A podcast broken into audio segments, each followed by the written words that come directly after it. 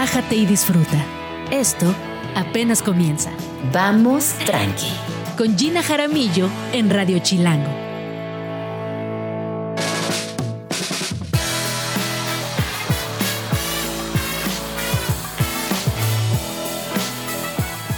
Muy buenos días.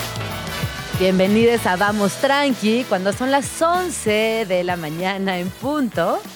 Hoy que es, ¿qué día es hoy? Es 13 de septiembre. No puedo creer, ya es 13 de septiembre. Estamos a nada de, de las fiestas patrias y todo parece que pasó en un segundo, ¿no? Como que de repente eh, ya abrimos, cerramos los ojos y es septiembre y lo que viene pues ya es líquido por completo. En, literal, ¿no? Líquido en toda la extensión de la palabra, así que disfrútenlo, disfrútenlo mucho. ¿Qué va a pasar el día de hoy? Pues tenemos un programa muy interesante. Hablaremos acerca de cine con Rotting in the Sun. Estará aquí en la cabina Catalina Saavedra para platicarnos acerca de esta película que estuvo en Sundance y que a partir de este viernes estará en salas de cine aquí en la Ciudad de México y es de Sebastián Silva. Él también actúa, dirige eh, y es parte fundamental de este proyecto. Pues es su proyecto, básicamente. También eh, estará por aquí una cuenta que seguramente han escuchado por ahí, que es Metro Chilango. Vamos eh, a hablar acerca de este proyecto colectivo que inspira a muchas personas, pero también yo cada vez que entro a arroba Metro Chilango me encuentro con una Ciudad de México subterránea, entrañable, amorosa e increíble. Esta cuenta documenta en el día a día lo que sucede en el subsuelo eh, a, través de personas, de momentos, de acciones eh, muy puntuales, por ejemplo, eh, quién trabaja en el metro, cómo nos maquillamos en el metro, cómo se comercia en el metro, todo lo que sucede allá abajo.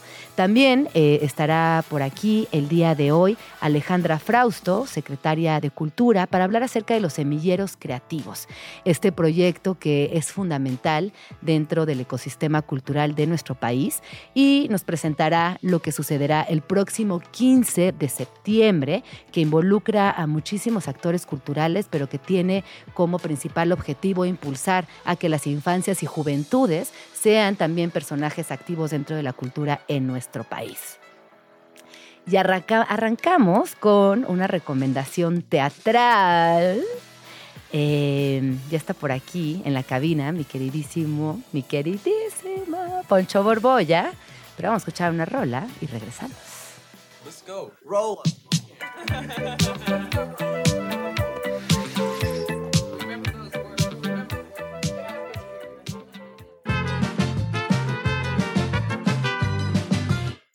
Tranqui.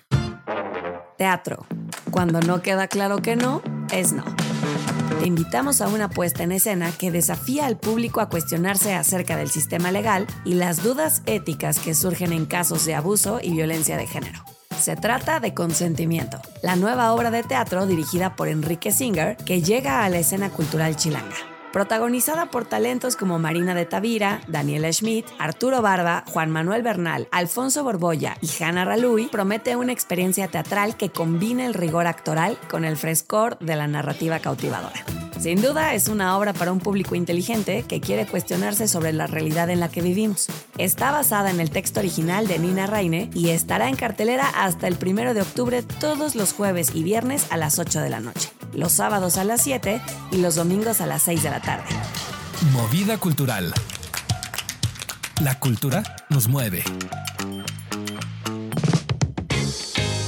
11 con 7 minutos. Sin duda la cultura nos mueve y me da mucho gusto recibir aquí en la cabina a Poncho Borbolla. ¿Cómo estás, Poncho? Ay, Gina, muy contento, muy contento de estar aquí hablando de teatro y visitando este nuevo proyecto que se ve increíble. Bueno, no se ve, se oye. Ah, está. Ah. Está.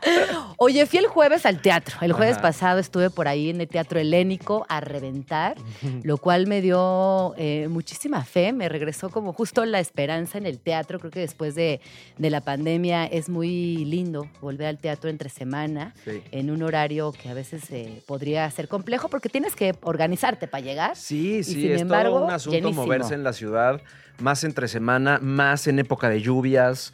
O sea, nosotros agradecemos muchísimo que la gente vaya al teatro porque hasta yo mismo me lo pensaría muchísimo, ya sabes, Si atravesar la actuando. ciudad a las 7 de la noche. Pero mm, creo que después de la pandemia los espectáculos en vivo están pasando por una época de bonanza en esta ciudad, cosa que se siente increíble. Ojalá que permanezca. Sí, yo creo que eh, quienes disfrutamos de ir al teatro hacemos hasta lo imposible por llegar a Mm. tiempo a la función. Y me encanta que estés aquí en la cabina porque tú eres una persona que abarca mucho desde la actuación, te gusta la comedia, estás en teatro, has hecho tele, eh, también tienes una, una vida digital activa. Mm. Y me gustaría que nos contaras cómo ha sido para ti en los últimos años poder encontrar diversos espacios y también eh, de alguna manera tener personajes, pero también formas de activar en cada espacio. Híjole, pues no sé si yo he buscado eh, las vías o las vías me han encontrado a mí. Eh, creo que hubo un, un paso de entrar a las redes sociales cuando, cuando las redes sociales eran una cosa como personal. Justo hoy en la mañana lo pensaba. Y de pronto hay que dar un paso como a pensar que las redes sociales ya son un instrumento de trabajo y la propia naturaleza de las redes sociales es otra. Em, y entonces de repente empiezas a decir, ay, voy a hablar a la cámara así como que para contar mi día, pero ¿qué van a pensar mis amigos? Y uno tiene que hacer el cambio de chip y decir, o sea, finalmente hoy en día todo mundo tiene un casi que canal de televisión Sí. a su disposición, ¿no?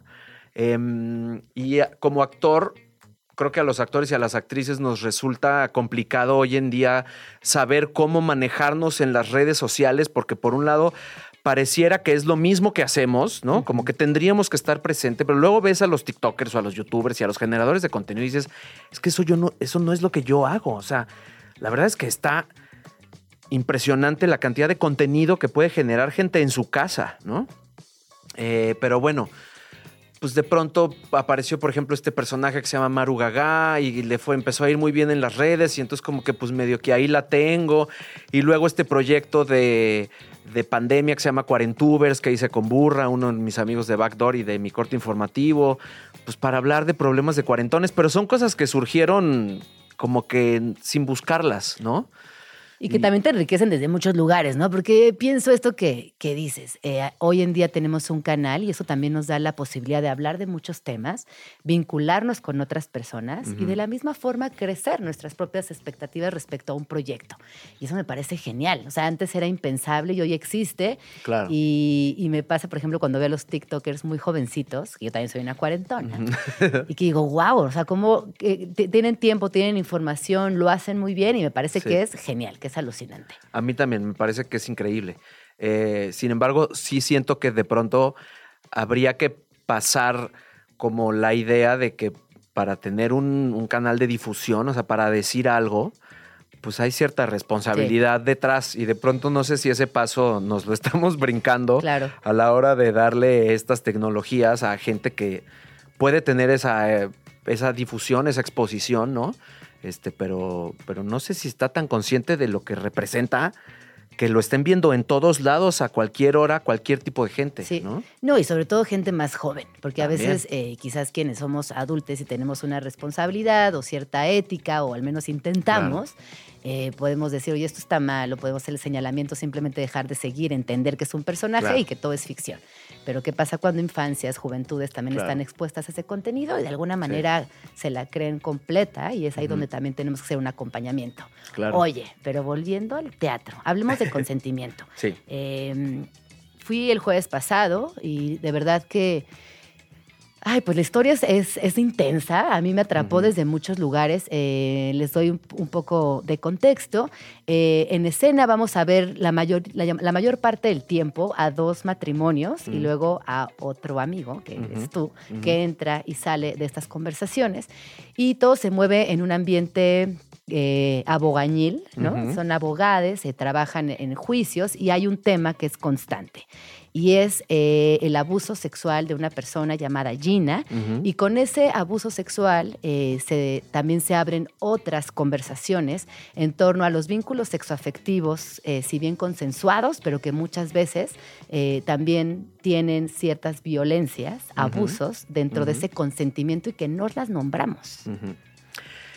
Fíjate que, mm, em, bueno, el, el título de la obra es Consentimiento, habla por supuesto de eso, pero creo que hace reflexiones sobre, sobre dos cosas fundamentales. Uno sobre la justicia, sobre el ejercicio de la justicia, abre preguntas como ¿qué es la justicia? ¿No? O sea, de pronto la justicia, la justicia. exacto, es, es este concepto gigante que todos, entre comillas, convenimos este, para que nos mida a todos, pero que de pronto resulta muy deshumanizado a la hora de tener que medir, evaluar este, cosas que son tan humanas. Esa distancia entre la justicia y, la, y el ser humano, ¿no? Eh, ¿Y qué es la justicia, no? Si la justicia es perdón, si la justicia es venganza, si la justicia es castigo, si la justicia es una cosa de pronto muy fría, muy inalcanzable. Y también el ejercicio de la empatía como, como instrumento básico para, para ver si podemos eh, ejercer la justicia, ¿no? Si podemos realmente comprender al otro. Em, yo creo que hace una. abre una discusión compleja del tema. De pronto creo que estamos muy eh, sumergidos en el tema del consentimiento, del no es no, de mi cuerpo es mi cuerpo. Eh, pero creo que de pronto ahí como que en las redes sociales, como que en el discurso del día a día, se superficializa o se tiene que sintetizar el discurso, porque tenemos que meter todo en 240 caracteres, Claro. ¿me explico? Em, y la obra procura plantearlo de manera compleja y profunda, con todos sus grises, con todos sus bemoles, y hay un caso de abuso que es a todas luces un abuso, eh, dos abogados que son amigos, pero que tiene uno que defenderla y el otro que tiene que defender al, al violador. Y son amigos, y entonces es esta cosa fría, horrible de la justicia, de cómo es posible que los abogados que están peleándose en el juzgado afuera son amigos. Y, muy cercanos. Exacto, Sí, sí, ¿no? sí. Y luego nos vamos al terreno de, del consentimiento dentro de las parejas y de las violaciones y de los abusos intramaritales, en donde ya los grises y como que ya no es tan fácil saber qué sí es sí y no es no y no. Y lo que creo que es padre de la obra es que invita a que uno saliendo de ahí se vaya a echar unos tacos a hablar del tema. Sí, ¿no? te vas como, eh, evidentemente, con muchas preguntas y también ver el, el caso desde la víctima, ver el caso desde el punto de vista del abogado en cuestión, pero también de la familia y cómo uno quisiera que esta empatía que tú acabas de mencionar o que este me hago cargo de la historia o me comprometo no existe y no puede existir porque están trabajando y eso es muy doloroso de aceptarlo, decir, claro, eh, al final del día, estas personas en la obra están trabajando y cuando salen, también salen de ese caso. Claro. Mientras que la víctima se queda las 24 horas con esta pesadilla encima. Exactamente. Y, y por un lado, creo que como actores también tenemos como que entender al personaje y decimos, bueno, tenemos que entender que estos personajes pues tienen que hacerse de una piel un poco gruesa y que no pueden estar sufriendo sus casos porque sería imposible, sería simplemente insostenible lidiar emocionalmente con lo que le pasa a sus víctimas, ¿no? Sin embargo, estos personajes viven en el otro extremo, son personajes muy asquerosos. Muy, muy Eh, se genera un efecto cómico. Si bien la obra no es propiamente una comedia, hay muchas risas porque los personajes son muy asquerosos, son muy viciosos, como los personajes de las com- de comedia, no de las comedias, las telenovelas, sino de la comedia como género. Em, y, la, y la autora, que es muy inteligente, pues sabe que tiene que estar generando fugas constantes, este, porque si no, lo que sucede con el público es que se desconecta. Si, si de pronto lo que uno está viendo es insoportable, pues te desconectas. Y la risa sirve como esa fuga para, para liberar para tensión. Exacto. No, yo, yo te decía hace rato fuera del aire que yo de repente escuchaba risas en momentos de total tensión. Y Claro, es tan incómoda, eh, los, tan incómodos los comentarios, tan incómodas Sí. las posturas, del- incluso de, de la, eh, la estética, eh, cómo, cómo se manejan, cómo se mueven, que claro, te terminas riendo, pero es por Sí. incomodidad. Sí, No porque totalmente. estés de acuerdo o creas que es chistoso. Cuando empezamos a trabajar la obra y dijimos, bueno, a ver, si hay muchos momentos de risa, pero esto es una comedia o no es una comedia, Enrique Singer, el director, nos dijo, no nos vamos a clavar en analizar si esto es estructuralmente o no es una comedia, porque desde su punto de vista y el mío también, una comedia y un drama se tienen que actuar igual. O sea, para los actores y para las actrices es lo mismo, porque los personajes igual están sufriendo. Claro. El efecto cómico se produce en la cabeza del espectador, ¿no? En su en cómo entiende lo que está sucediendo. Pero los personajes están sufriendo y están haciendo chingaderas, perdón por el horario, este, igual, Claro. ¿no? Que eso creo que es una buena comedia. Sí, sí, ¿no? sí. Oye, ¿y cómo fue actuar con todos estos personajazos? Porque además está lleno de elementos muy sólidos, muy potentes, muy intensos, que van subiendo la temperatura de la obra conforme van pasando los minutos. ¿Cómo fue desde los ensayos estar con estos compañeros? ¿Ya los conocías? Eh, No conocía cuéntanos de esta a química nadie. que hay. Conocía a Arturo Barba nada más, que habíamos grabado unos capitulillos ahí de Luis Miguel juntos, pero no conocía a nadie. Y ni siquiera Enrique. Y cuando Enrique me habló para estar en la obra, yo fue como, bueno, primero fue como de puta, Marina de Tavira, Juan Manuel Bernal, o sea, estar así con actores de primerísima categoría. Y el proceso fue tan fluido y tan luminoso y tan amoroso. Em, son compañeros, compañeres increíbles, la verdad. Y creo que es fundamental a la hora de abordar un texto tan terrible como este. Pasan cosas tan horribles, uno tiene que... em, todos nuestros personajes son muy asquerosos, son personas Detestables, impresentables, detestables, se los digo ya. Impresentables, competitivas, machistas, este, horribles. Y mm, claro, para, para soportar esos procesos, pues el amor a la hora del análisis y a la hora, el cariñito a la hora de pasar la escena es fundamental. Y fue increíble, la verdad. Y fíjate que eh, te lo pregunto porque se, se- se ve, o sea, se nota que, Mm. que hicieron un buen equipo y por eso te preguntaba si ya los conocías de antes, porque hay algo eh, en esa estructura tan densa que se aliviana, porque hay miradas, porque Claro. hay risitas, porque se nota que hay Sí. cariño. Y eso también como público se valora mucho, porque es también entender que detrás de ese trabajo colectivo, de ese trabajo coral, que es el teatro, Claro. hay también una conexión humana fuerte. Yo creo que son grandes profesionales del teatro y gente muy comprometida con lo que quiere decir. Y todos estamos muy emocionados de contar esta historia porque nos parece importantísimo contarla en México. Eh, es una obra inglesa adaptada a México.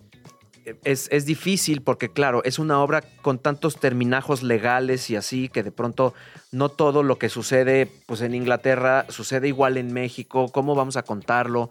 ¿Cómo vamos a adaptarlo? Pero creo que al final hay una cosa muy universal del discurso que tiene que ver con lo humano y que tiene que ver con la justicia.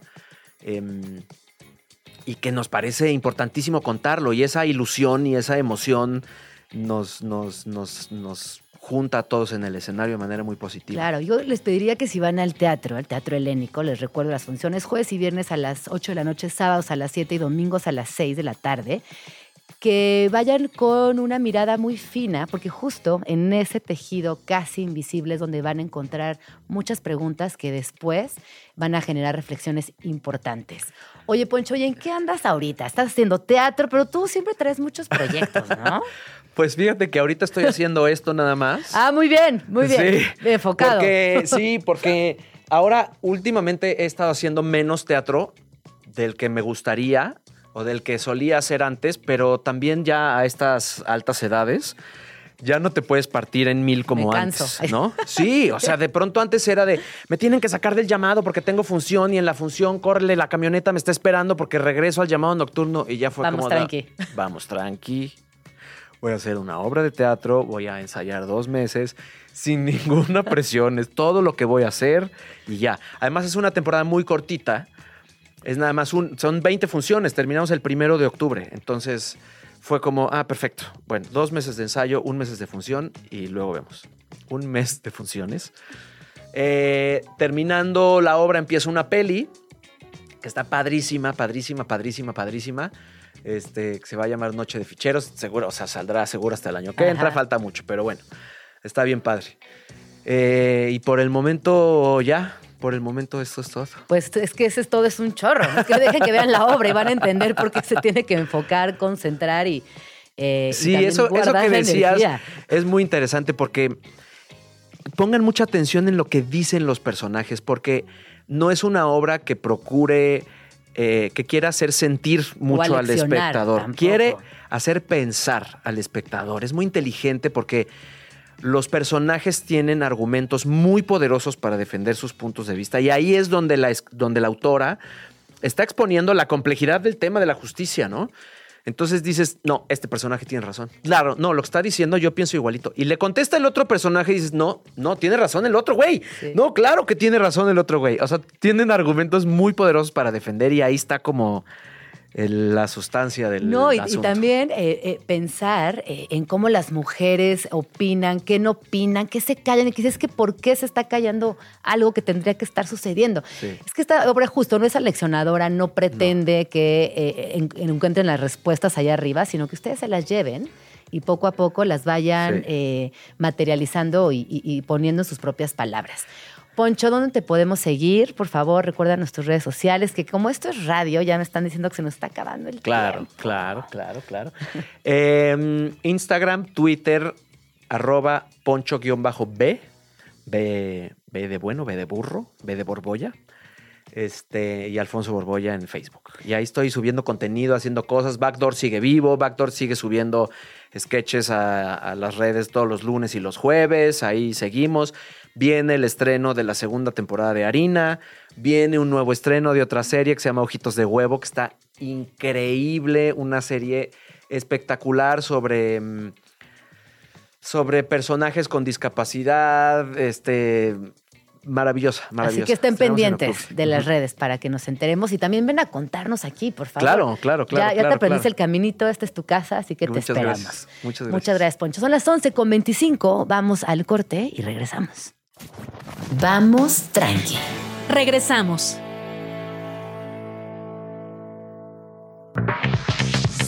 Perdidas, dos, ves. Perdidas, perdidos, perdides. En la traducción, cuando los diccionarios simplemente no alcanzan. Gegle. Palabra filipina que se traduce como el impulso insoportable de pellizcar algo simplemente porque es extremadamente lindo y precioso, como las patitas de los cachorros o los cachetitos de tu peor es nada. Escríbenos en Twitter o Twitter o X o X o como le quieras llamar. Arroba Jim Jaramillo y arroba chilango.com. Uso el hashtag Vamos Tranqui. 11 y media de la mañana y estamos aquí de regreso en Vamos Tranqui y vamos a platicar acerca de cine. Está conmigo mi queridísima Catalina Saavedra, ella es actriz chilena de teatro, cine y televisión. Además, es ganadora de tres Altazor, dos como mejor actriz de teatro y otro como mejor actriz de cine y de un premio Sundance como mejor actriz. Bienvenida, ¿cómo estás? Eh, bien, muchas gracias por invitarme. Estoy muy contenta de venir a DF de nuevo. He venido ya como cuatro veces. Me gusta mucho y siempre vengo por cine. Algún día voy a venir eh, de vacaciones al DF. Ojalá que sí, no, más Sí. bien sí, tiene que suceder esa Sí, visita. sí, sí. Fui a Yucatán de vacaciones, pero no es lo mismo. ¿De qué te gustaría conocer? ¿La playa? ¿Qué te gustaría conocer? de No, es que uno visitando el Museo de Antropología te das cuenta de lo que es México y, y claro, dan ganas de venir un mes por lo menos para ir a todos sus lugares Claro. tan diversos. Tan diversos, eh, con tantos una cultura ecosistemas impactante, culturales. muy, muy rica. Pues bienvenida. Eh, hoy vamos a platicar acerca de este proyecto que eh, ha dado mucho tema, ha dado mucho tema de conversación. Estuvo en Sundance, se estrena este viernes en Movie, va a tener algunas proyecciones en el cine Tunalá el miércoles, el jueves y el domingo. Ahorita les daré los horarios exactos. Pero Rotten in the Sun eh, es una película que no solamente me parece que es actual, sino que también eh, aborda temas bien interesantes. Todo sucede en México, en la Ciudad de México y en Cicatela. Eh, estuve por ahí eh, indagando un poco acerca de la película y unas personas la definen como comedia negra. Sí, sin embargo, muy negra. Muy negra. Eh, es eh, también comedia queer y yo diría que también es tragicomedia. Tiene algo Sí, también en el drama, en esta en, este en la notable presencia de los personajes que es muy avasalladora. Cuéntanos para ti y tu personaje cómo fue participar, cómo está haciendo ser parte de Bueno, mira, yo ya tengo una larga data con Sebastián Silva. Esta es la cuarta película que la que le colaboro. Entonces ya es como, como que ya sé que, por dónde va. Eh, me gusta mucho su trabajo como realizador, como guionista. Esta es una película coescrita con Pedro Peirano, que yo creo que aquí lo conocen porque es uno de los creadores de 31 Minutos, que sé que aquí es muy, muy, muy, muy Ay, que es famoso. una locura. 31 Una locura minutos es muy grande, muy Sí, sí, gigantesco. sí. Entonces, yo desde la primera vez que trabajé con él, con Seba, que mm, también siempre ha estado Pedro ahí, a veces más o a veces menos en colaboración con él, eh, yo dije con ellos yo me caso para siempre, que no me ocurre muy seguido con los directores. Tengo mis favoritos, digamos, los que yo siempre digo que iría a ojos cerrados a sus proyectos y, nunca me equivoco porque ya es una cosa como de, de conocernos, de saber el, lo que yo puedo hacer, lo que yo puedo dar. Y esta era una película con un desafío grande para mí porque era mm, una señora, la señora Vero, que existe, que la conocí, que era, trabajaba en el, en el edificio donde vivía Seba, porque la película es muy autobiográfica, es una falsa autobiografía, porque son todos ellos mismos, no hay actores excepto yo, y el actor que hace de mi marido, que es Lalo, que es un actor mexicano que hace un papel chiquito, pero muy bien, y el resto son todos ellos mismos. Seba como el mismo, Jordan como el mismo, Mateo como el mismo, Chima como Chima, que es el perro. La Sí. casa en la misma donde ellos vivían y donde vivía Seba, donde vive Mateo. O sea, eh, entonces... Además, la casa es esta casa que está junto a la OMR y Mateo es Mateo Riestra, el Sí, él. galerista. Así Sí, que- él, él. Ajá, el arquitecto. arquitecto. Pero Sí. sí. claro, su hermano es galerista y él es arquitecto. Claro, claro. Entonces era loquísimo porque también un poco pasaba en La Nana, claro que en La Nana éramos todos actores, pero era muy basado en una vida, en la auto, una especie de autobiografía, muy autobiográfica las películas de Seba, que de ahí saca su- sus locuras y después las transforma, eso es lo más interesante. Y nada, entonces el desafío fue a hablar en mexicano, Ajá. porque señora Vero tenía que ser Sí. mexicana. Sí. Y como señora Vero no podía ser de señora Vero, digamos, o sea, podría haber sido, pero creo que hubiese sido muy, mucho más difícil por las cosas que tenía que ver señora Vero. Las la- sí, tremendas cosas que tenía que ver la señora Vero. Entonces ese fue, fue el mayor desafío, digamos, un poco nervioso de eh, hacer el acento, actuar con el acento mexicano. Tuve un extraordinario coach que me ayudó mucho.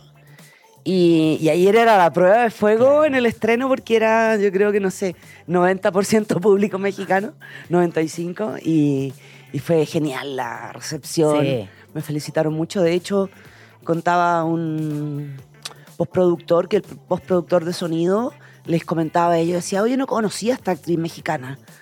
Y entonces y era yo, decía, no, si no es mexicana, es chilena. Perfecto, sí. Claro, entonces estuvo muy bueno eso, independiente de la anécdota que cuenta Seba y todo lo que le ocurre, que a mí me gusta también porque es una película muy creativa en el sentido del guion, porque no se puede contar de qué se trata. La gente tiene que verla para vivir la experiencia eh, dramática y creativa de Sebastián Silva y de Pedro Peirano, sobre todo en relación al guion. Claro. Entonces, eso es muy, muy atractivo porque las películas siempre tienen como, digamos, un, un formato bastante clásico. Se cuenta una historia, acá también se cuenta, pero algo pasa que ahí les dejo la inquietud a la gente que la quiera ver, que los va a dejar peinados para atrás, como se dice en Chile. No, y que hay algo que también eh, me parece fascinante y es que son personajes sumamente actuales. Sí. Eh, sucede en la Ciudad de México en lugares eh, identificables fácilmente. Sí. Hay de repente algunas muletillas digitales, eh, el uso del celular, eh, lo- el- el- los, los textos, los diálogos cortos, muy chilangos, pero que también con Silva, que es chileno, cobran una, una maravillosa Sí, tonalidad. tiene muchos detalles. Tiene muchos detalles. Y bueno, van a Cicatela, que ahí es un momento fundamental. Eh, Cicatela, que además es esta playa nudista, eh, donde pasa mucha fiesta y donde muchas amistades van, vienen y, y que genera también. Mucho amor libre. Mucho amor libre, Gay. mucha libertad. Y eh, des- vemos después de Cicatela, del amor libre, de, de toda eh, la posibilidad de pues sí, acariciar la libertad un poco, como la misma prisión social del personaje lo hace regresar. Claro. Y todo atravesado también por un sentir un tanto melancólico, Sí, depresivo, sí, sí, con pensamientos suicidas, que son eh, también pensamientos que atraviesan por muchas de las personas claro, hoy en y día. yo creo que cada vez más porque nuestras sociedades, nuestra, por lo menos, yo creo que sí a nivel mundial, eh, es una pena decirlo, pero creo que estamos boicoteando nuestra propia existencia a través de nosotros mismos. Sí. Entonces eso es súper eh, heavy y no, claro, hablar de la muerte o del deseo de, de no existir. Sí. Eh, siempre es como se toca como delicadamente y aquí y aquí claro se toca con humor negro todos los temas se tocan bastante con humor negro creo que es la que es lo que salva la película en el sentido de, de hacerla digerible y de y de auto hacer una reflexión a través de esta comedia sobre la vida de cada uno de nosotros en distintos temas Totalmente. Y hay una, hay una frase que por ahí eh, dice uno de los personajes que le dice el First Man, que le dice a Silva, You can't hurt me because I'm happy. Dice, tú no me puedes lastimar porque yo soy feliz. Y me pareció muy luminosa, me pareció muy potente la manera en que lo dice. Y dije, ay, está, hasta me la voy a anotar, porque es es eh, auténtica, es, es buscar la felicidad en uno mismo y dejar esta prisión social, volviendo al término de lado. Claro. Eh, dejar de eh, también pensar que todo tiene que ver con nuestra apariencia, en cómo nos vemos en redes, en cómo nos percibe la gente. Y luego viene la señora Vero, que es este personaje muchísimo más discreto, pero que todo el tiempo acompaña. sí y, y sí no tiene no tiene no hace juicio Ajá. eso a mí me Que eso es gusta. bellísimo. Creo Sí, que de ¿no? todos los personajes es el único que no emite Que- ningún tipo de juicio. Claro, excepto con, con el perro, cuando le... Bueno, pero para no vamos a hacer spoiler, pero...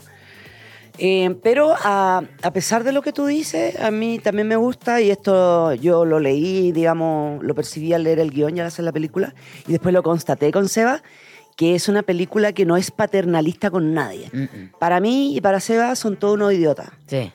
En algún momento o en toda la película. Es una película de imbéciles. Sí, incluso la manera en la que se tratan. ¿no? Claro, claro. A mí me, me daba un poco de, este, ay, se me ponía así como que la piel, ay, ¿por qué le dijo eso? ¿Por qué, por qué lo trata así? Como, Sí, sí. eh, y pensar que es lo cotidiano, que pasa, que, es la naturaleza ayer humana comentaban muchas veces. que Seba le- les había pedido, eh, como eh, actuaban de ellos mismos los actores, entonces ayer se hablaba de que él les decía, eh, saquen lo peor de cada uno de ustedes para... Pero sí lo sacaron. Sí. la verdad que sí lo sacaron.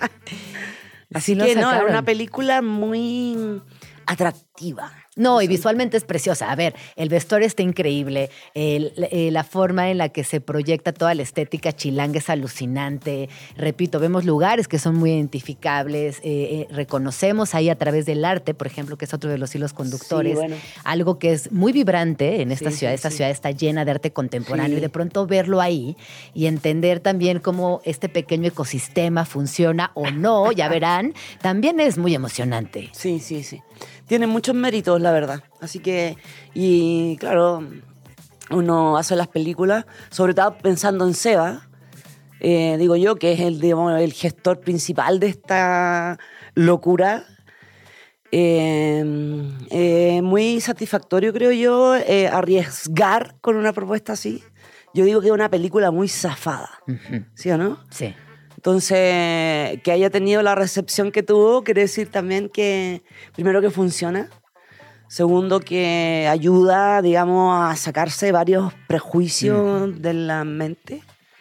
Y yo decía ayer en la premier que había que. Era una experiencia eh, rotting. Claro. Oye, cuéntanos un poco de Sundance. ¿Cómo ha sido también ese...? Ay, es que yo no fui a Sundance. Pero sabes, te sabes todos los, todos los análisis que han habido después, todo lo que no, no sucedió. mucho. La verdad, soy, soy bastante aburrida. Ah, ya llevo tanto tiempo en esto, bueno, eh, bueno, yo no pude ir a Sundance y creo que tampoco hubiese ido, ya conozco el, ya una vez fui con la nana, entonces como que a mí me abruma un poco el mundo festival, creo que, Ujú. y Sundance creo que es un festival especialmente para directores. Y así que lástima que no esté Seba, pero mm, claro, ayer hablaba, le preguntaban también de Sundance y él decía que, que también había sido muy buena la recepción, a pesar de que Sundance tiene un, un público bastante más conservador. Imagínate que está en, en el estado de Utah. claro. Utah es como el, el paraíso, la cuna de los mormones, o sea, ya partiendo por ahí. Eh, pero yo creo que es una película engañosa. Eh, obviamente que hay que arriesgarse y hay que darle tiempo a la película para que ocurra y, y la gente más moralista yo la- le aconsejo que pase los primeros 40 minutos de la película, que no se asusten, que vergas tiene todo el mundo, Ajá. ya sexo tiene mucha gente. Entonces estamos tan acostumbrados al sexo heteronormado. O sea, no es problema en mostrar una, una intimidad sexual entre un hombre y una mujer. Y entonces cuando aparece una intimidad sexual libre, digamos, sin ninguna eh, maldad, porque así está, tenemos mucho miedo todavía al sexo explícito. Siempre se relaciona con cosas turbias, como con el porno, como con cosas más que Lo tiene la-. Claro. Y acá por eso creo que hay que entregarse la primera media hora y sobrepasarla. Así que se- No, y además esa primera media hora, créanme, que les va a atrapar. O sea, es, Sí, es como sí. que no puedes dejar de verla. Eh, esos personajes son encantadores, esos personajes también son Claro, nadie está haciendo daño a nadie. No, ni, ni pensarlo. O sea, eso Claro. ni pensarlo. Oye, y cuéntanos un poquito más. ¿Te quedas aquí en México? ¿Hasta cuándo? ¿Hasta cuándo estarás aquí en la Ciudad de México? Me quedo, por viene poquito, gracias a Movie que me invitaron a esta premier. Y llegué el 11 y me voy el 15. Tengo cosas que hacer allá y soy medio, yo soy muy actriz de teatro. Entonces, eso no soy libre, digamos, eso requiere una responsabilidad colectiva. A mí me gusta mucho eso. Bueno, el cine también.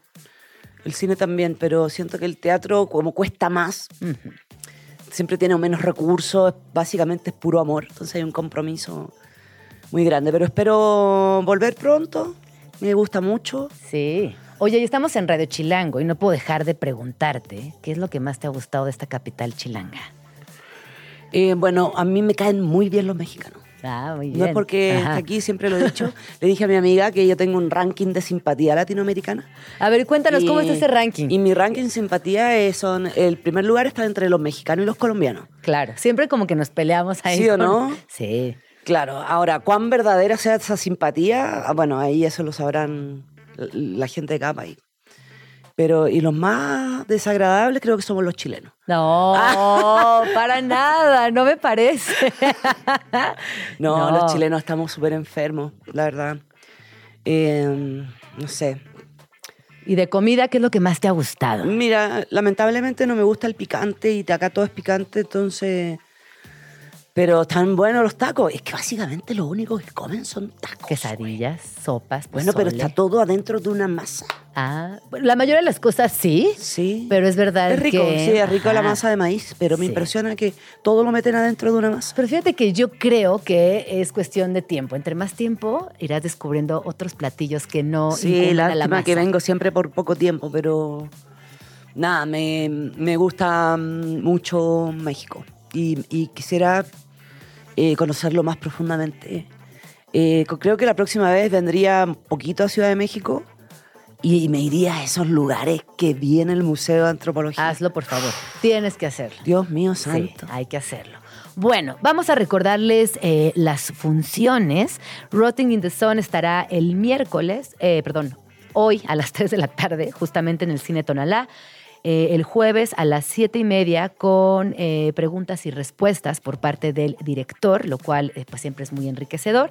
Y después el domingo a las 7.30 de la noche, todo esto en el Cine Tonalá y va a ser la única oportunidad que tendrán de verla hasta que se estrene en Movie el viernes 15. Sí, creo que, perdona, creo que en el cine Tonalá también hay una función de la nana previa a... A, A ver, vamos a, entrar Rotting. rápido, a ver. Sí, porque yo tengo que hacer un Q&A por la nana. Ah, Entonces va, fue muy interesante porque van a estar las dos películas juntas. Ah, eso es espectacular. Entonces agarran Sí. como un... Este, Es una pequeña retrospectiva. Un pequeño maratón. Sí. Ajá.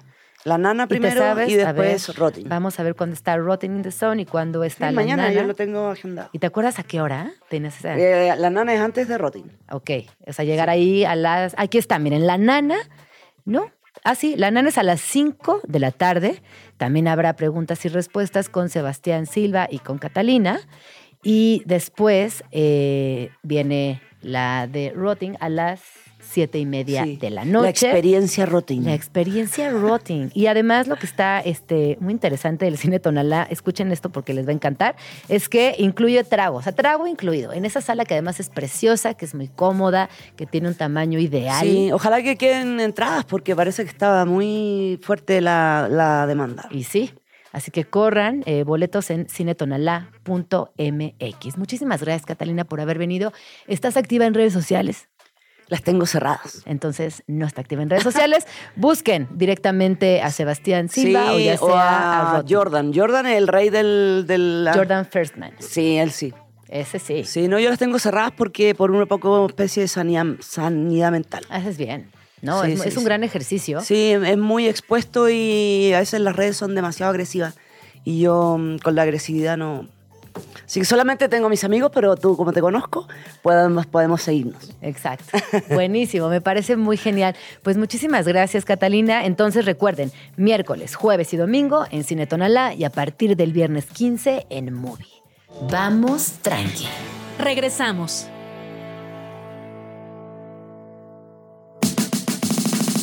Mandamiento chilango número 21. No importa si vas a Xochimilco o a Santa Fe, al poniente o al oriente. Siempre que salgas en esta ciudad, deberás hacerlo con horas de anticipación, porque toda persona chilanga sabe que la Ciudad de México está a tres horas de la Ciudad de México. Gente chida. Están por todos lados. Son las 11 con 54 minutos. Estamos aquí de regreso en Vamos Tranqui. Yo soy Gina Jaramillo y si nos acaban de sintonizar, están llegando en un momento muy increíble porque vamos a hablar acerca de fotografía. Si bien hoy la fotografía se ha convertido en un recurso cotidiano, lo encontramos en nuestro Instagram, en las redes sociales, tenemos oportunidad de acercarnos desde otro lugar.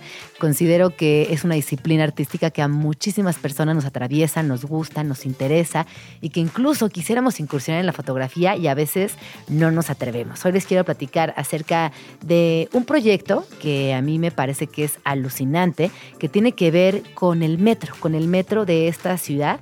Eh, este, este colectivo, este proyecto coral, se fundó en el año 2016. Se llama Metro Chilango y documenta la vida cotidiana en el sistema de transporte colectivo Metro. Y me acompaña Aquí en la cabina, nada más y nada menos que Balam Carrillo. Él es fotógrafo chilango independiente. Es egresado de la Escuela Activa de Fotografía. Ha realizado proyectos documentales para ONG y organizaciones civiles como UNICEF, Partners in Health y Shoot for Change. También trabajó como fotógrafo para el Museo Nacional de Antropología en la Ciudad de México. Y sobre todo, le fascina el metro y hace que cada visita a este espacio colectivo sea una experiencia única. Bienvenido, Balam, ¿cómo estás? Bien, muy bien. Muchas gracias, Gina, por la invitación. Oye, pues cuéntanos, ¿cómo? Primero que nada, qué bonito nombre tienes. Eh, Gracias. Me puedo imaginar a, a la familia que tienes y es preciosa porque tu nombre es increíble. ¿Qué, qué significa jaguar, no? En Significa maya. jaguar, sí. Sí, es, es precioso tu nombre. Así Gracias. que bueno, de entrada, decirte eso. Y luego, continuando con tu proyecto, eh, este, este colectivo llamado Metro Chilango, que además tiene muchísimas personas que lo siguen, que interactúan con ustedes, ¿cómo surge y de qué se trata?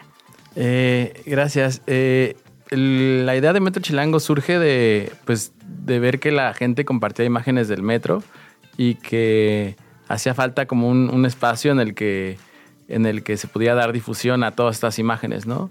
Eh, allá en el 2016.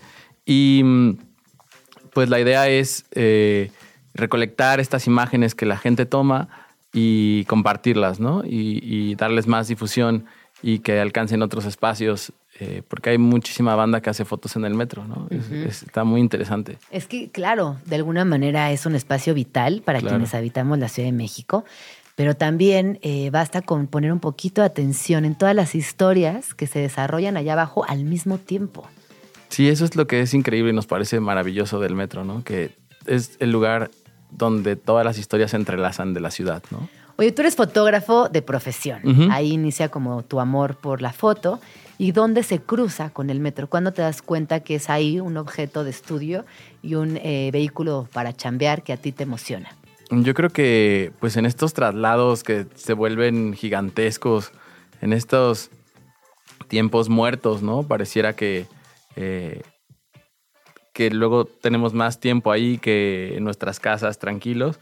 Y ahí me di cuenta que, que lo quería vivir de otra manera y entonces como que más bien saqué mi teléfono y empecé a fotografiar eh, pues lo que veía, ¿no? Como que en lugar de ir eh, desconectado, que es lo que muchos hacemos para sobrevivir estos eh, pues traslados, más bien me puse a ver, ¿no? A mirar y, y pues un poco por, por, ahí surgió, ¿no? Como, como estas ganas de, de transformar los trayectos en parte de, de pues de mi trabajo. Claro, en historias, ¿no? En Transformar historias. esos trayectos en historias literales. Ustedes tienen un teléfono a la mano.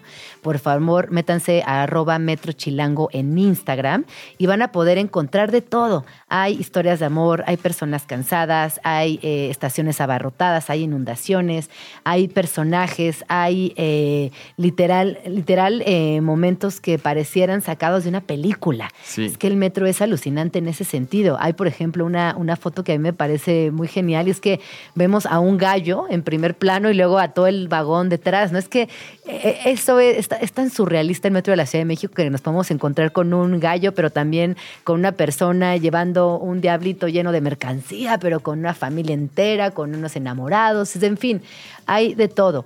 Eh, a ver, cuéntanos cómo funciona. Ustedes publican una fotografía al día, una fotografía cada dos días. ¿Quiénes están detrás de esas fotografías? También cuéntanos, por favor. Pues la idea es que eh, la cuenta está abierta para que todas, todos, todes, eh, los usuarios del metro que utilicen el hashtag MetroChilango puedan llegar a ser compartidos en la cuenta de Instagram. La idea es que no, no importa si eres profesional, si, trae- si tomas la foto con una cámara Nikon eh, o con un teléfono Huawei, lo que sea, ¿no? Eh, lo que importa es pues, lo que tú miras, ¿no? Entonces eso se nos hace muy bonito porque abre la puerta a muchas más miradas, ¿no? Y entonces la, la banda le pone el, el tag cuando sube su foto a Instagram, ¿no? El hashtag de Metro Chilango. Y nosotros, una vez al día, hacemos una selección. ¿Y ¿no? como cuántas fotos te llegan al día? Pues no sé, ni siquiera ya Son podemos contar Ajá. así, porque son muchísimas, ¿no? Oye, Eh, ¿cuál dirías que es uno de los elementos que más se repiten en estos envíos?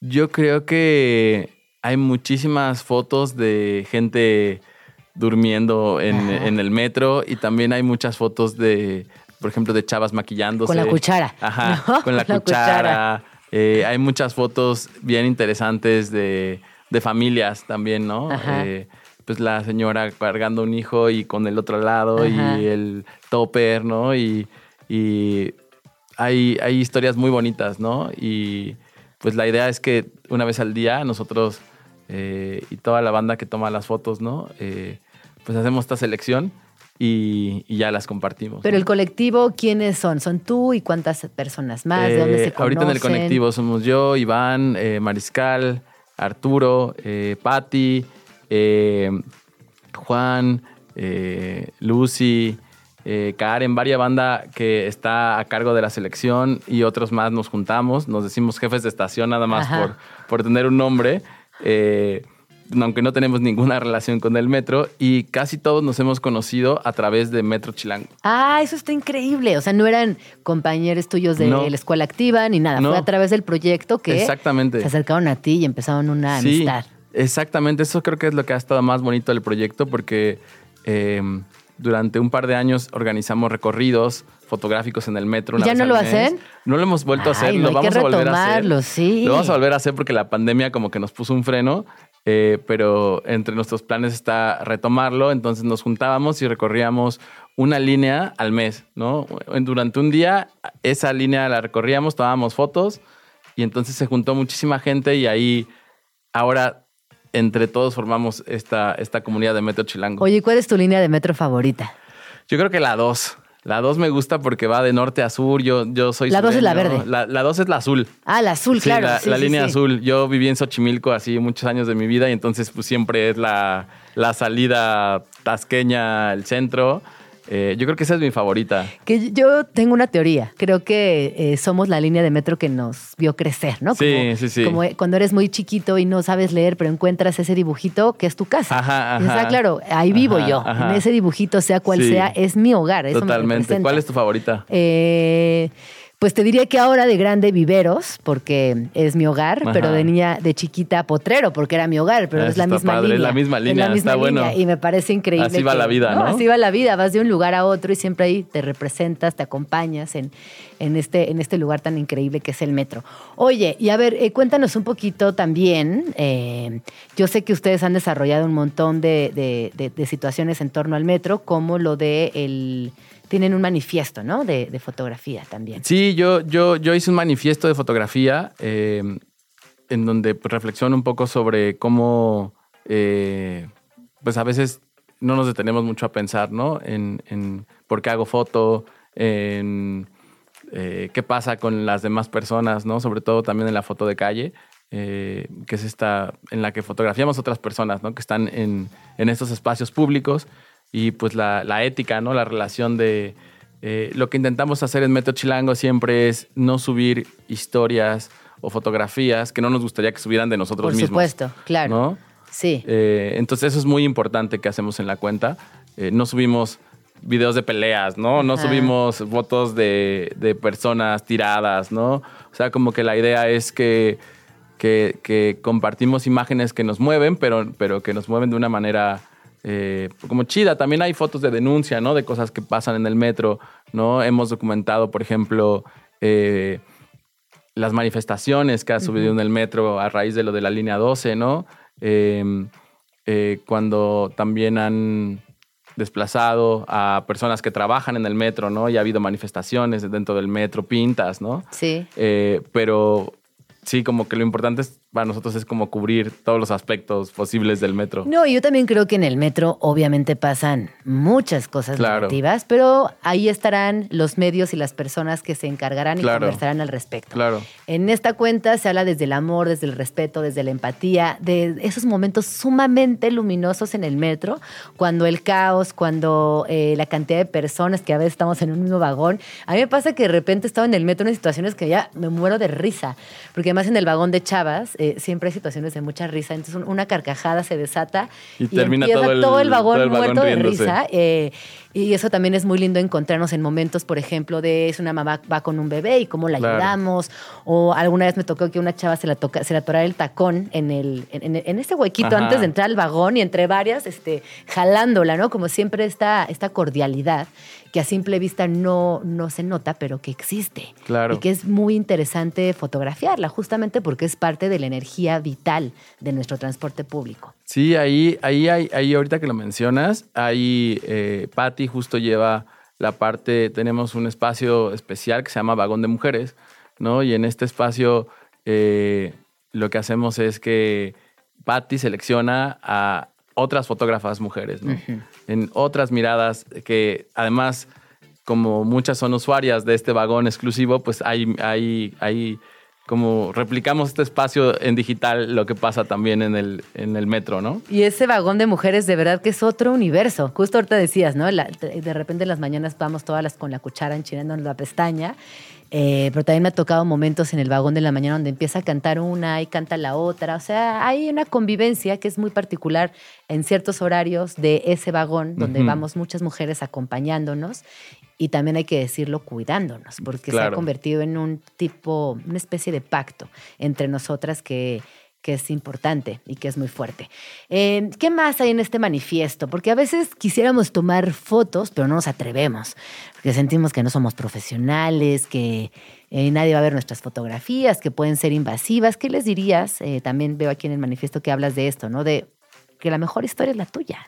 Sí, creo que a veces podemos, en el mundo de la fotografía vemos historias que cuentan en National Geographic, ¿no? Y que eh, parecen ser súper relevantes porque son en otros países, pero nosotros tenemos nuestras propias historias y mientras más cerca podamos estar de ellas y podamos atrevernos a contarlas, seguramente alguien más se va a identificar, ¿no? Y a veces es difícil también eh, cuando no somos profesionales o alguien y quiere hacer fotografía, se siente, se puede sentir intimidado, intimidada, ¿no? Con, con de, no, pero yo no estudié fotografía. Yo creo que la fotografía es una manera de ver, ¿no? No necesariamente eh, la técnica se aprende muy rápidamente, ¿no? Lo que, lo que yo creo que es más importante es, es contar lo que es importante para nosotros, ¿no? Y que, y que eso puede llegar a impactar, ¿no? Entonces hay, hay imágenes, hay gente que hace trabajo fotográfico que compartimos en la cuenta que son de nuestra banda favorita y que su oficio es otro por completo, ¿no? Eh, y, y eso me encanta porque se han vuelto súper compas y súper amigos y, y no se dedican a la fotografía al 100%, ¿no? O sea, se dedican ahora a hacer fotografía, pero tienen su chamba. ¿no? Claro, sí, sí, sí, en, en la vida cotidiana de lunes a viernes en un Ajá. área de oficina hacen algo, pero también toman fotografía. Oye, y de las miles de fotografías que has recibido, si tú nos pudieras contar de algunas que te hayan encantado, volado la cabeza, hecho reflexionar, ¿qué nos compartirías? Hay una que me gusta mucho que tomó una amiga que se llama Angie Yolox eh, de un unicornio. eh, de ver, la- alguien, la, voy a ir a buscar. Sí, a- a- Arroba Metro Chilango. Hay alguien con una cabeza de unicornio en el vagón del metro eh, y, y es, está así de perfil y entonces está alguien con una máscara de unicornio adentro del metro y está muy bella esa, esa foto. También hay, hay, hay unos barridos súper bonitos que tomó mi amigo Juan, eh, Juan Merrod, que, que es la gente, por ejemplo, en la estación Pantitlán, Ajá. cuando a la hora pico, Ajá. así nada más se ven barridos y, y como olas de gente pasando, ¿no? Que también me encanta. Entonces, hay tantas historias que, que ahorita no me, no me no logro aterrizar en, en un específico. Me acuerdo mucho de una del 15 de septiembre, que ahora, que ahora ya va a ser, de los militares que se mueven en el metro en la madrugada y él tuvo acceso eh, a acompañar a, a los militares que van hacia el desfile, Ajá. ¿no? Desde cuatro caminos. Entonces, hay unas fotos bien interesantes de el vagón del metro lleno de militares eh, en camino a la, al desfile del 16 de septiembre. Wow, no, yo estoy viendo, por ejemplo, ahorita eh, justo estoy compartiendo una en mi Instagram. eh, aparece eh, el doctor Simi, la, bota- Ah, la, botarga de atrás dice Ajá, doctores, ¿no? Porque están en la estación En doctores. Doctores. Luego por ahí veo otra que es increíble que está el, el metro parado a punto de avanzar y está asomado un- una, un- una persona disfrazada de Spider-Man, eh, que también me parece... Sí, Me hay parece cosas increíbles. muy increíbles, Sí. ¿no? Y, y también eh, cómo en, en el día a día retratamos, vemos, construimos nuestras propias historias, vemos por allá payasitos, personas con el metro tatuado. Eh, hay, una, hay una donde aparece un antebrazo y, y tiene un tatuaje gigante del metro. Sí. O sea que de verdad es que este amor que nos atraviesa, como nos pueden escuchar, estamos muy emocionadas hablando del tema, también atraviesa a muchísimas otras personas. Totalmente. Y además eh, toca todas las historias de la ciudad. Hace poco que vino Taylor Swift, eh, compartimos el trabajo eh, que hacía Zagabu, que se llama esta, esta chava.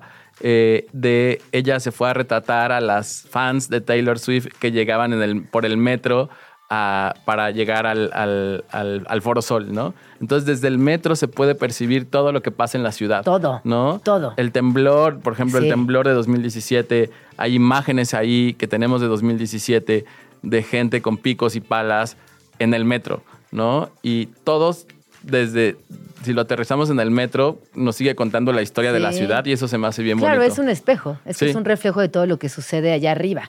Y ahora que, que pienso en, en- en- hay muchísimas personas que dirán, bueno, yo no soy usuario, usuario del metro, no importa. Todas las personas que habitamos en esta ciudad, por unas o por otras, terminamos utilizando el metro si vamos a un concierto y a veces, y la mayoría es el único transporte que nos hará llegar en tiempo por y forma. comodidad, ¿no? Por comodidad eh, y también por rutas, por muchas situaciones, no importa qué tan eh, usuario formal o no sea. Claro, en últimas hasta, ah, yo vivo cerca del, de tal metro, ¿no? Claro, sí, total. O, ¿dónde está tal cosa? Ay, no, no me suena. Bueno, ¿qué metro queda cerca? Exacto, Ay, no, pues como es por Candelaria. de la ah, ciudad. perfecto, ya sé por dónde es. Oye, eh, ¿dónde podemos seguirte? La verdad es que sí me parece fascinante el trabajo que han realizado. Y tengo una pregunta antes de que no, Sí, claro. antes de cerrar. Eh, este proyecto digital eh, también ha tenido exposiciones, ha tenido exhibiciones, ha vivido fuera de, de la, de la cuenta. Sí, estuvimos en el Centro Queretano de la Imagen hace como antes de la pandemia, en una exposición de, de Metro Chilango con fotos así que nada más veíamos digitales. Ahí estuvieron. ¿Y qué se sintió? Eh, se siente bien bonito, se siente bien, se siente bien chido. También hay un documental eh, en YouTube que se llama Detrás de la Línea. eh, sobre, sobre, Metro, eh, sobre Metro Chilango, se llama Detrás de la Línea, es una web serie que estamos haciendo de que cuenta las historias detrás de las fotografías Y también el documental que se llama eh, Vagones Digitales. El documental se llama Vagones Digitales, lo hizo mi amigo Martín y él eh, habla sobre justo cuando salíamos, cuando hacíamos todos recorridos eh, eh, por el 2017, ¿no? Es el docu 2017-2018. entonces por ahí lo pueden encontrar. Y en Instagram estamos como Metro Chilango, así, así estamos. Eh, y ahí nos pueden encontrar. O compartir, sus fotos del metro. Sí nos pueden, ahí nos ya me incluí. O sea, pueden, visitar, pueden visitar la cuenta, pero sobre todo también, ahora que estén en el metro y vean algo que crean que valga la pena que todo el mundo vea, o esos instantes tan mágicos que suceden en el metro, eh, lo pueden compartir ahí en la cuenta y eh, eventualmente la subirán a las redes o no, ya no sé, dependerá de, quienes administren la cuenta, pero sí visiten, por favor. Eh, pues muchísimas gracias por haber visitado Red Chilango. Ojalá que pronto regreses. yo definitivamente ya llevo un rato, rato siguiéndoles y siempre me pone de, muy buen humor encontrarme estos momentos alucinantes en, en una ciudad que a veces pareciera oculta, secreta simplemente porque está allá abajo. Y si no estás allá abajo, pues no la estás viendo constantemente, pero que es igual de movida, igual de crítica, igual de colapsada que la ciudad acá arriba. Y que, Exactamente. Y que es lindo eh, encontrar este, este lugar, estos momentos positivos. 12 con 16, ya estamos aquí de regreso en Vamos Tranqui. Y vamos a entrar a un tema que a mí me parece fundamental. Nosotros sabemos que la cultura en esta ciudad sin duda es uno de nuestros ejes fundamentales. ¿Por qué? Porque nos hace reflexionar, porque nos construye como individuos, porque nos hace también eh, cuestionarnos y reflexionar nuestra propia existencia en esta ciudad, pero también entender a través de proyectos artísticos lo que acontece. Eh, el arte tiene muchos objetivos, pero uno de los principales es darle contención a la sociedad, es también unirnos en espacios libres y eh, poder opinar, poder crear. El, el, derecho de la creatividad es algo que no debemos perder y nunca olvidar. Eh, yo sé que quizás suena muy romántico y muy poético, pero es vital. La creatividad es vital para nuestra existencia.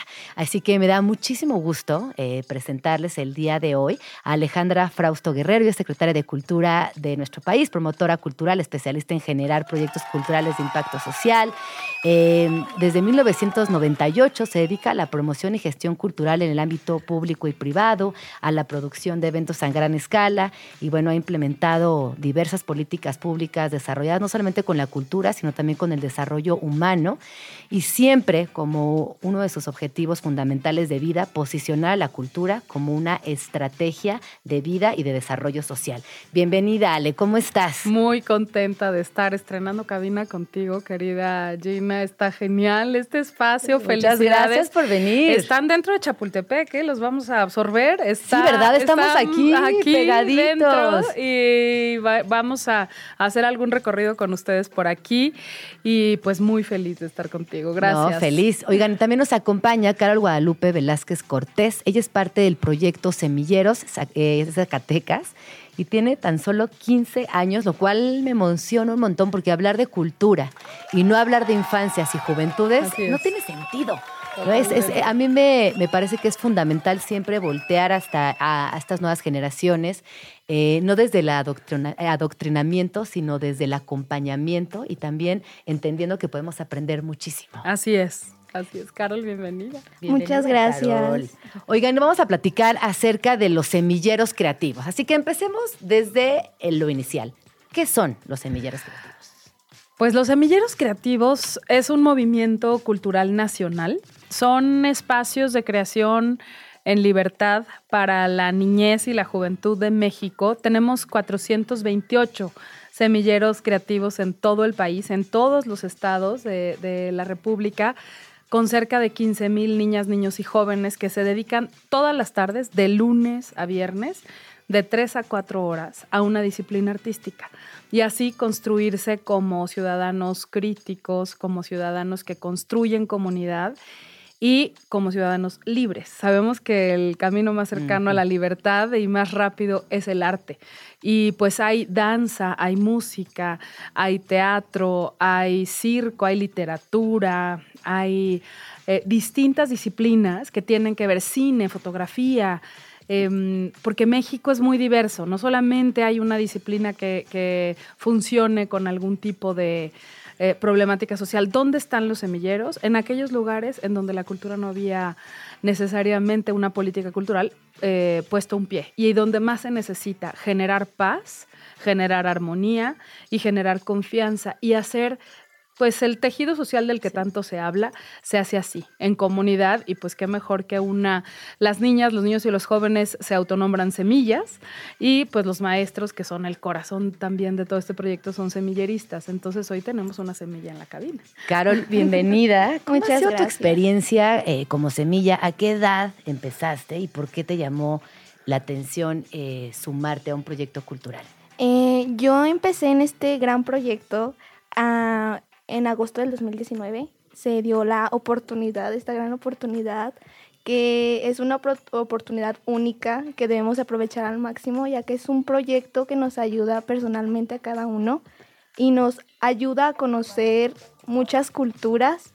También nos, nos apoya a fortalecer nuestras habilidades, nuestra seguridad personal y los valores que son la empatía, el respeto y el amor hacia México. En serio, agradezco muchísimo a la Secretaría de Cultura, a usted, secretaria Alejandra Frausto, por esta gran oportunidad que nos dan niños y adolescentes para formar parte de este gran proyecto. ¿Qué le dirías, por ejemplo, a una niña eh, que quiere acercarse a la cultura y que de alguna manera no sabe cómo o que se siente apenado, que se siente un poco intimidada? Yo así estaba al principio, yo era muy, no insegura, pero no, no me quería mostrar ante el público, era muy penosa. Y cuando me metí a este proyecto me sentí libre, o sea, la danza, todas las disciplinas, danza, teatro, es una manera de expresarnos nosotros mismos, cómo nos sentimos, expresar nuestros sentimientos, nuestras emociones.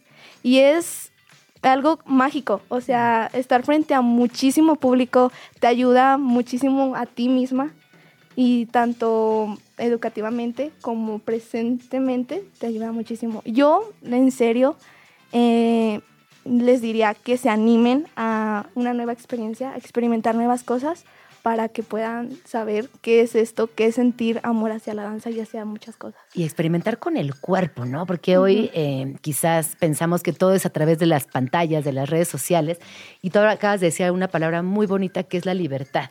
Eh, ¿Tú dirías que lo encuentras en el cuerpo, en la expresión, en los movimientos? Sí, por ejemplo, yo que estoy en disciplina de danza, los movimientos, o sea, tú sientes la emoción en ti, pero también sientes la emoción cómo se mueve tu cuerpo.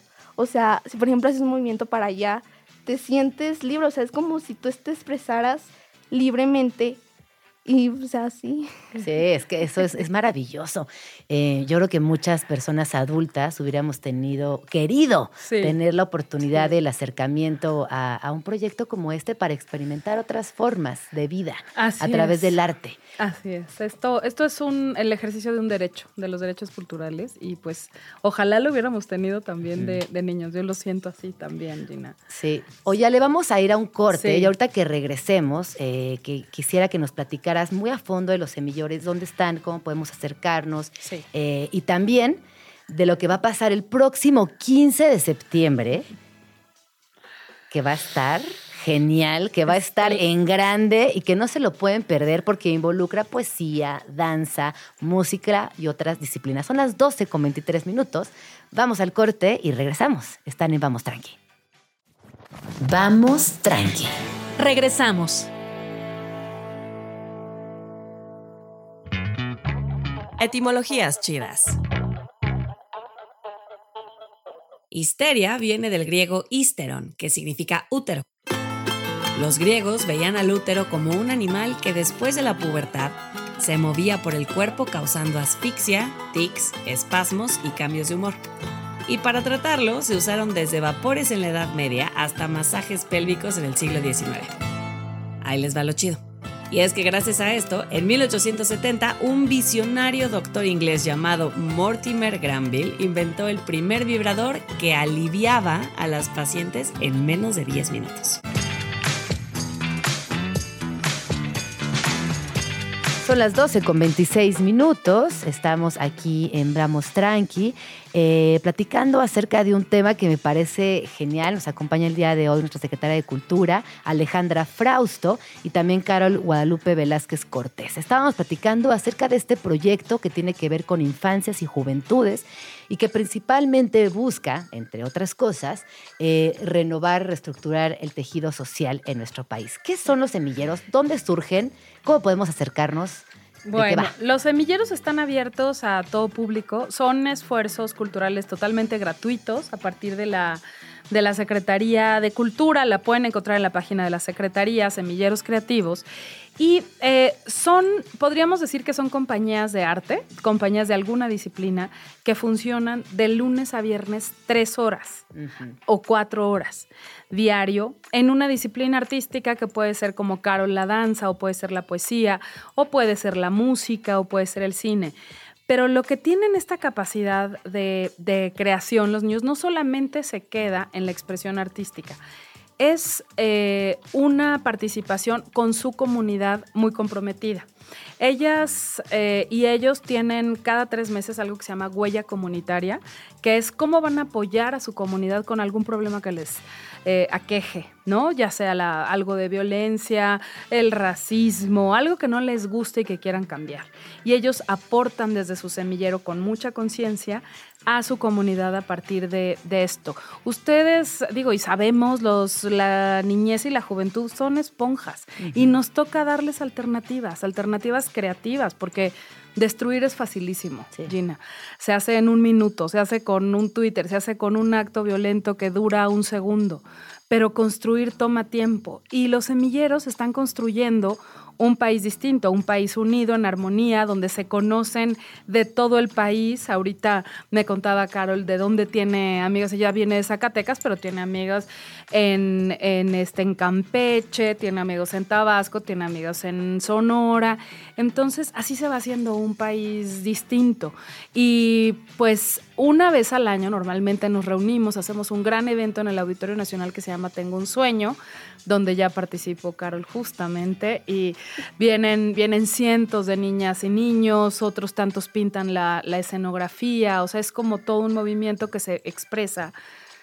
Pero eh, si, si pudiéramos definirlos, podríamos decir que es la compañía artística más grande del mundo, porque estamos hablando de cerca de 15 mil niños, pero que desde su disciplina se pueden ensamblar con otras. No solamente se dedican a la suya, sino que tienen posibilidad desde el circo vincularse con la música, eh, desde una orquesta vincularse a la poesía, a la fotografía, a la animación que hacen en cine. Entonces, se ensamblan en un gran espectáculo. Y en esta ocasión, pues van a ser el más grande que han hecho. Ay, esto está... eh, antes, de, antes de entrar Sí. en detalles, secretaria, quisiera Sí. eh, rápidamente preguntarle a Carol, eh, ¿qué dirías que ha cambiado en tu comunidad después de, de ser parte del semillero? Eh, creo que nos unimos más como comunidad porque, por ejemplo, en mi semillero son dos grupitos.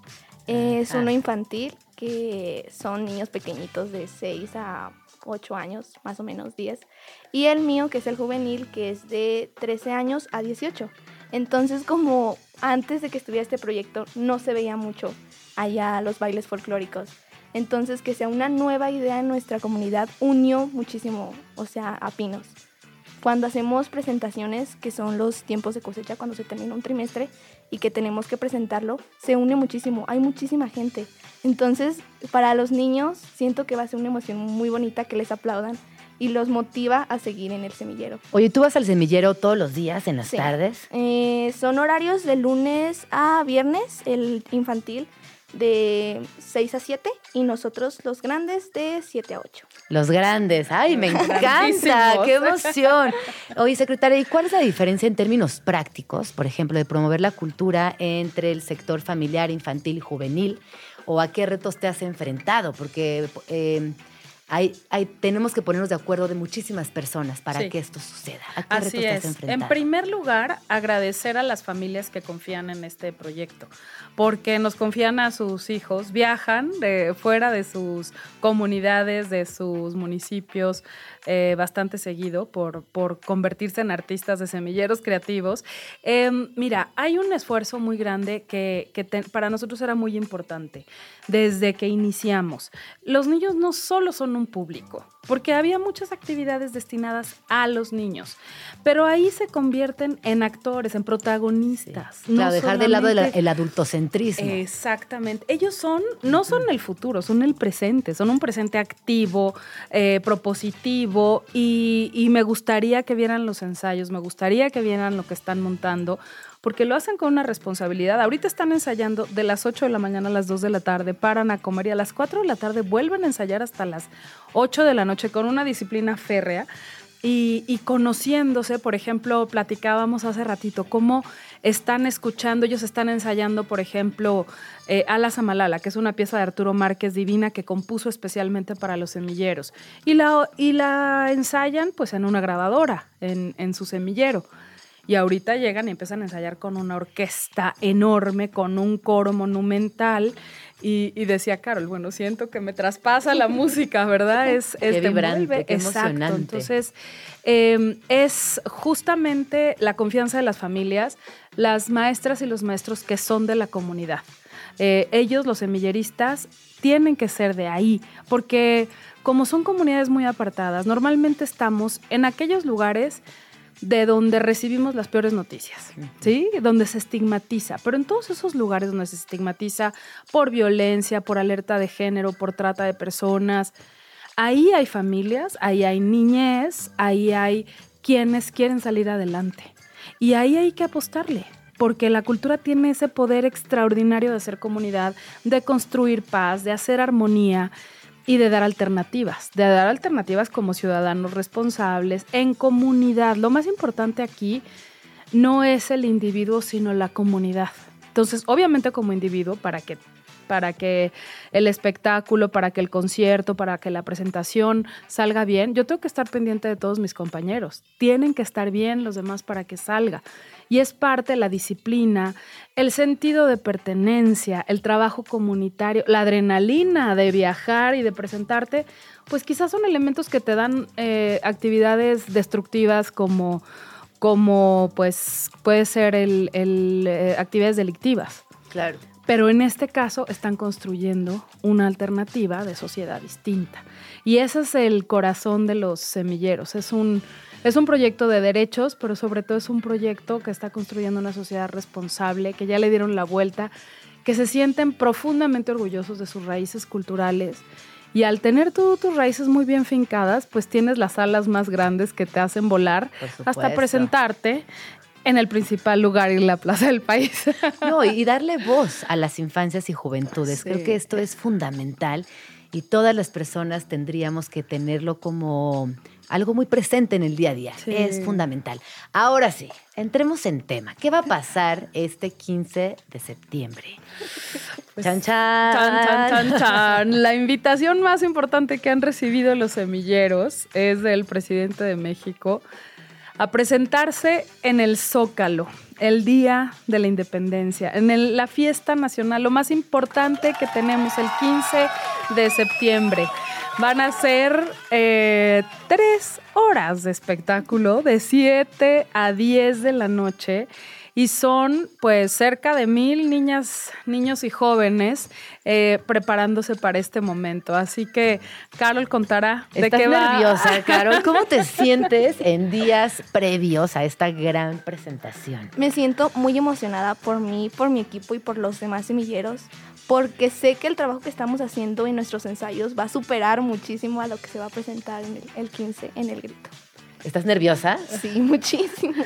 ¿Has soñado con este momento? Nunca me imaginé estar en un lugar tan grande como el Zócalo, ni tampoco en el auditorio, que ya eso, esa experiencia ya la viví. Pero en el Zócalo sí es un lugar muchísimo más grande con más de 300 mil personas. Entonces, o sea, ver a toda la gente va a ser una emoción muy grande para mí y para mis compañeros. ¿Y qué van a bailar? Eh, mi semillero, vamos a. Tenemos cinco estampas, que es Alas Amalala, dirigido por la maestra Talía. Guapango de Moncayo, por el profe. ¿Cómo se llama el profe? De que les va a Eh, dirigir Guapango este el guapa. Bueno, la pieza, la pieza es de, de Moncayo, pero la danza no es Talia Loaire, eh, es ah, eh, pues es otro maestro de los coreógrafos de, de semilleros. No, su nombre, qué bárbara. y, después van a bailar. Es un son de Michoacán, se llama. Mi Tierra Linda. También vamos a bailar em, Me Gritaron Negra y Afroméxico, Afroméxico sí. Esa, ese poema, poema escénico que se llama Me gritaron negra es eh, un poema peruano en donde eh, las niñas, niños y jóvenes, tanto de teatro como de danza, escenifican este, este espacio con música ah, en contra del racismo. Es un poema poderosísimo. ¿Es el de Victoria Santa Cruz? Exactamente. Ah. Es el de Victoria Santa Cruz y, y aparte hicieron, los niños de Geselchacán, Campeche, hicieron una adaptación al final en donde cambia negra por indio. Y es, habla del racismo en este país. Es muy poderoso y, y el baile y la, la escena. Mira, nos vamos a, vamos a escuchar un, un- Uy, un- un sí, fragmento. gracias. Tenía siete años apenas. Apenas siete años. ¿Qué siete años? No llegaba a cinco siquiera.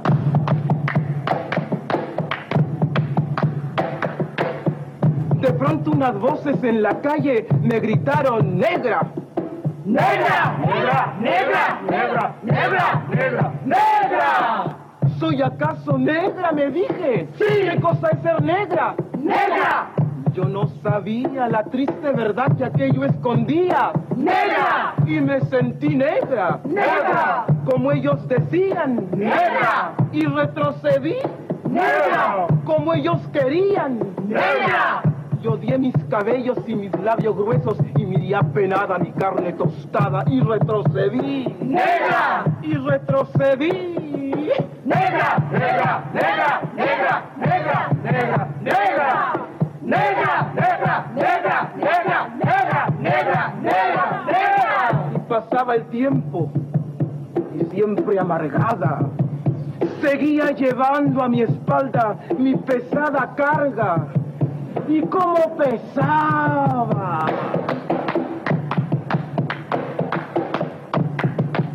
Me alacé el cabello, me polvé la cara y entre mis entrañas siempre resonaba la misma palabra. ¡Negra! ¡Negra! ¡Negra! ¡Negra! ¡Negra! ¡Negra! ¡Negra! Hasta que un día que retrocedía, retrocedía y que iba a caer. ¡Negra! ¡Negra! ¡Negra! ¡Negra! ¡Negra! ¡Negra! ¡Negra! ¡Negra! ¡Negra! ¡Negra! ¡Negra! ¡Negra! ¡Negra! ¡Negra! ¡Negra! ¡Negra! ¡Sí! ¡Negra soy! ¡Negra! ¡Negra! ¡Negra soy! ¡Negra! ¡Sí! ¡Negra soy! ¡Negra! ¡Negra! ¡Negra soy! Yo hoy en adelante no quiero laciar mi cabello. ¡No quiero! Y voy a reírme de aquellos que por evitar, según ellos, que por evitarnos algún sinsabor llaman a los negros gente de color. ¿Y de qué color? ¡Negro! ¿Y qué lindo suena? ¡Negro! ¿Y qué ritmo tiene? ¡Negro, negro, negro, negro, negro, negro, negro, negro, negro, negro, negro, negro, negro, negro, negro! ¡Al fin! ¡Al fin comprendí! ¡Al fin! Es poderosísimo. Es muy poderosa esta Imagínate, pieza. son 159 niños en escena interpretando este, este poema con cajón peruano y con danza y con, y con este manifiesto, ¿no? De, de- de lo, que, de lo que es estigmatizar. a- Que tú hablabas eh, justo antes de irnos a, a escuchar este fragmento, que hay un tema de racismo que es importante también hacerlo visible. Y ojo, eh, porque a veces pensamos que cuando estamos en conversaciones infantiles y juveniles tendríamos que invisibilizar ciertos temas. Y a mí me parece que es al revés. Justo. Justo y ellos, eh, al conocer Negra, este, me gritaron Negra este poema, a mí me gustó mucho cómo los chicos de Campeche le dieron la vuelta y eh, lo autonombraron como indio, ¿no? Y cómo se ha utilizado eso como una ofensa. Entonces, hay una, se van a dar cuenta en, lo que están montando los semilleros, el, orgullo de, de pertenecer a, a, culturas que han resistido cientos de años por seguir vivas. Hay, un, hay semilleros de lenguas que hacen teatro en lenguas originarias, que hacen poesía en lenguas originarias hay un poema que se llama Mi lengua es resistencia, que, que, es un poema coral que compusieron los semilleros. Dice, mi lengua es un pasado tejido en mi boca. Es bellísimo y, lo, y se narra el poema en yaqui, en ñañú, en náhuatl. Y, y ellos mismos dicen, somos guerreros de la lengua, nos toca defenderla.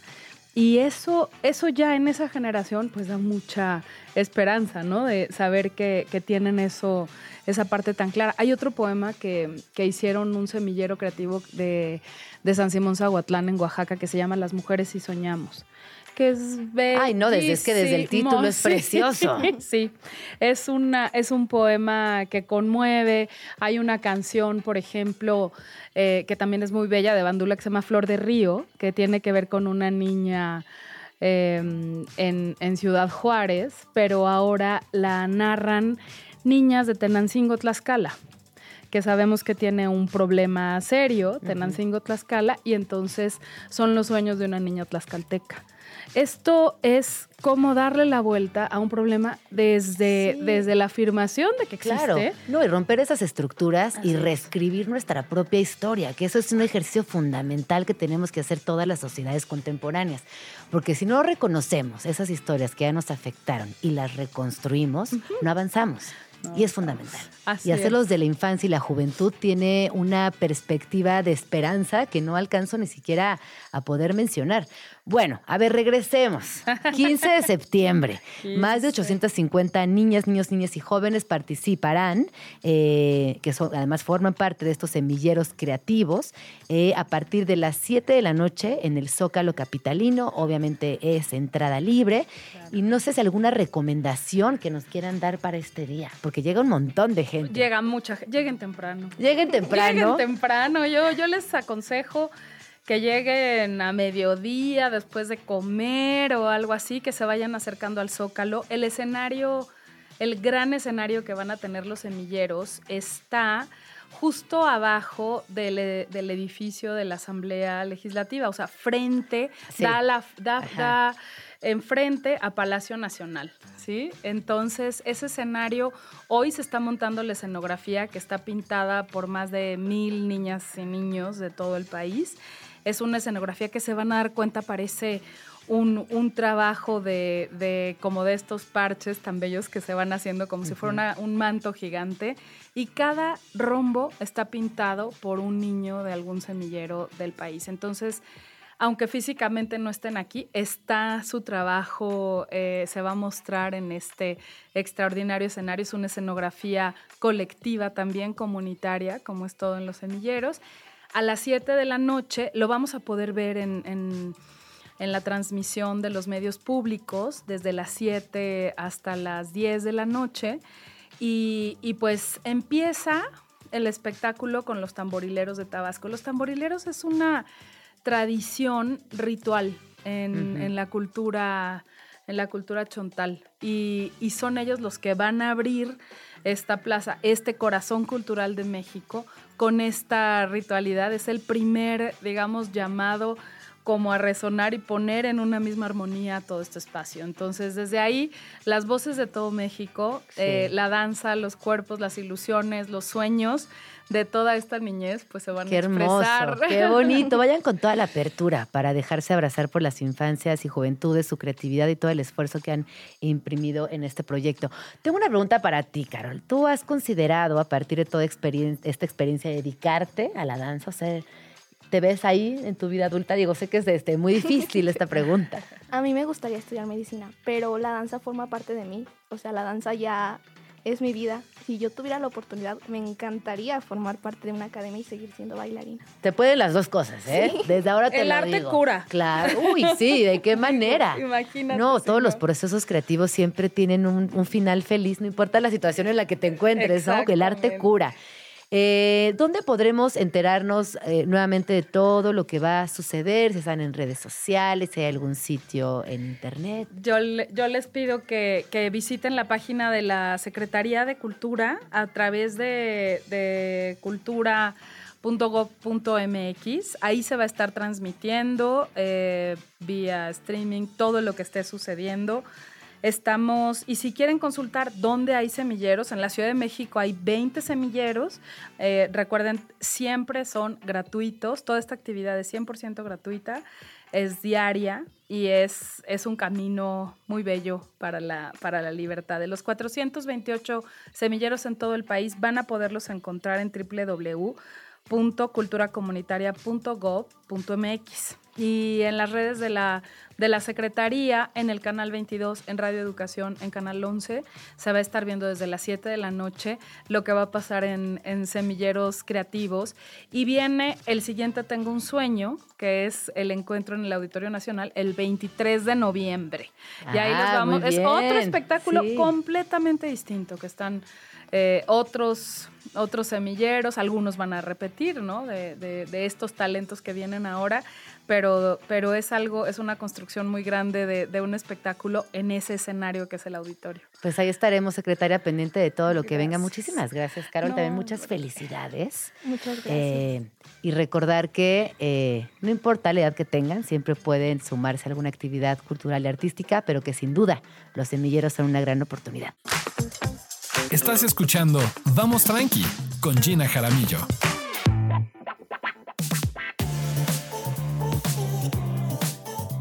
Son las 12 con 51 y estamos aquí de regreso en Vamos Tranqui.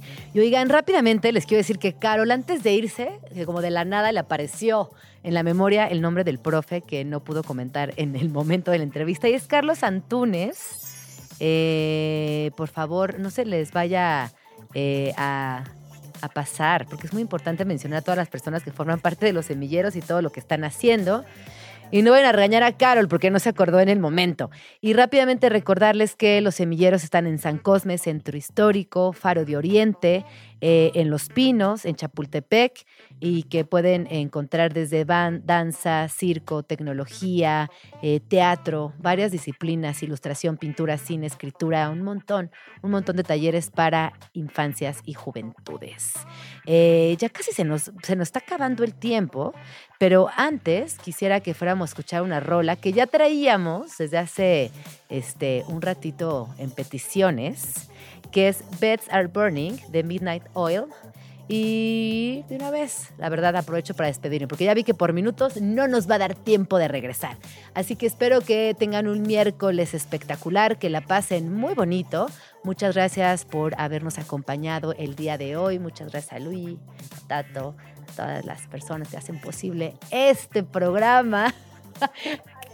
Alex, perdón, Alex. Y Dani también que está ahí atrás. No, todo el mundo, todas las personas que hacen posible, vamos tranqui en el día a día.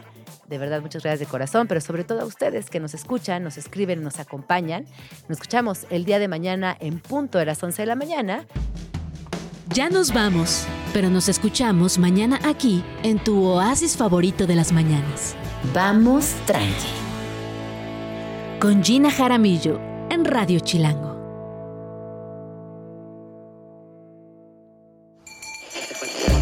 Radio Chilango, la radio que... Viene, viene, ¿eh?